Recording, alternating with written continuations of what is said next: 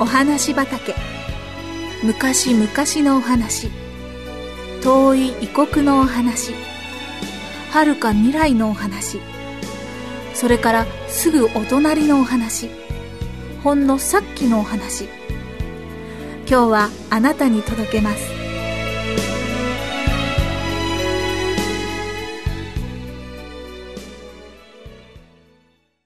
まこちゃんの詩。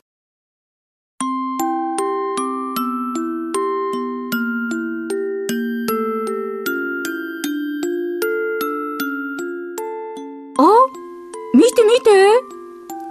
新聞を読んでいたお母さんが大きな声を上げました。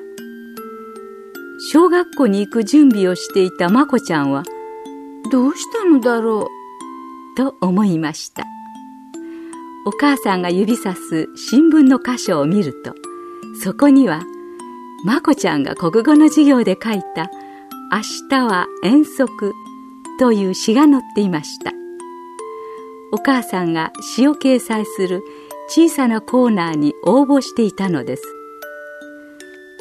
お母さんは大喜びでその場所だけ小さく切り取ると「学校に持って行って先生に見せなさい」とまこちゃんに渡しました。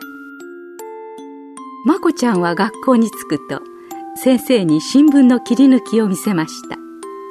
先生はみんなの前でこの間の授業で書いた杉本の詩が新聞に載ったんだ。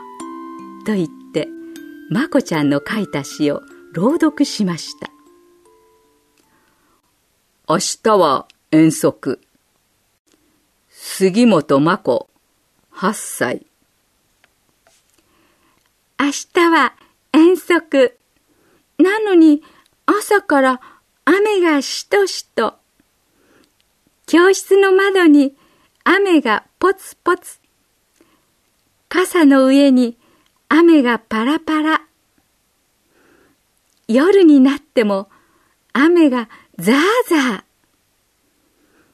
てるてる坊主を作ったら明日は雨が止むかしら。すごいな。みんな杉本に拍手だ。まこちゃんは嬉しかったけど、すごく恥ずかしくなりました。みんながパラパラと拍手する中で、一人の意地悪な男子が大きな声で言いました。なんだよ。自慢したいだけかよ。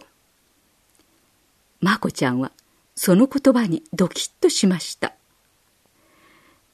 違う。そんなんじゃない。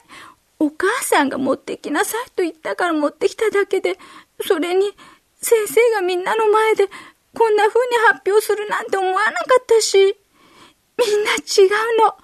自慢なんかじゃないの。まこちゃんは心の中で叫びました。僕はね。その時、市川先生の寂しそうな声が聞こえてきました。みんなに偉くて有名な人になってもらいたいと思ってない。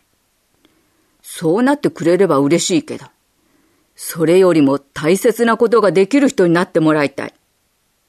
それは、人が喜んでいる時に、一緒に喜んであげられることだ。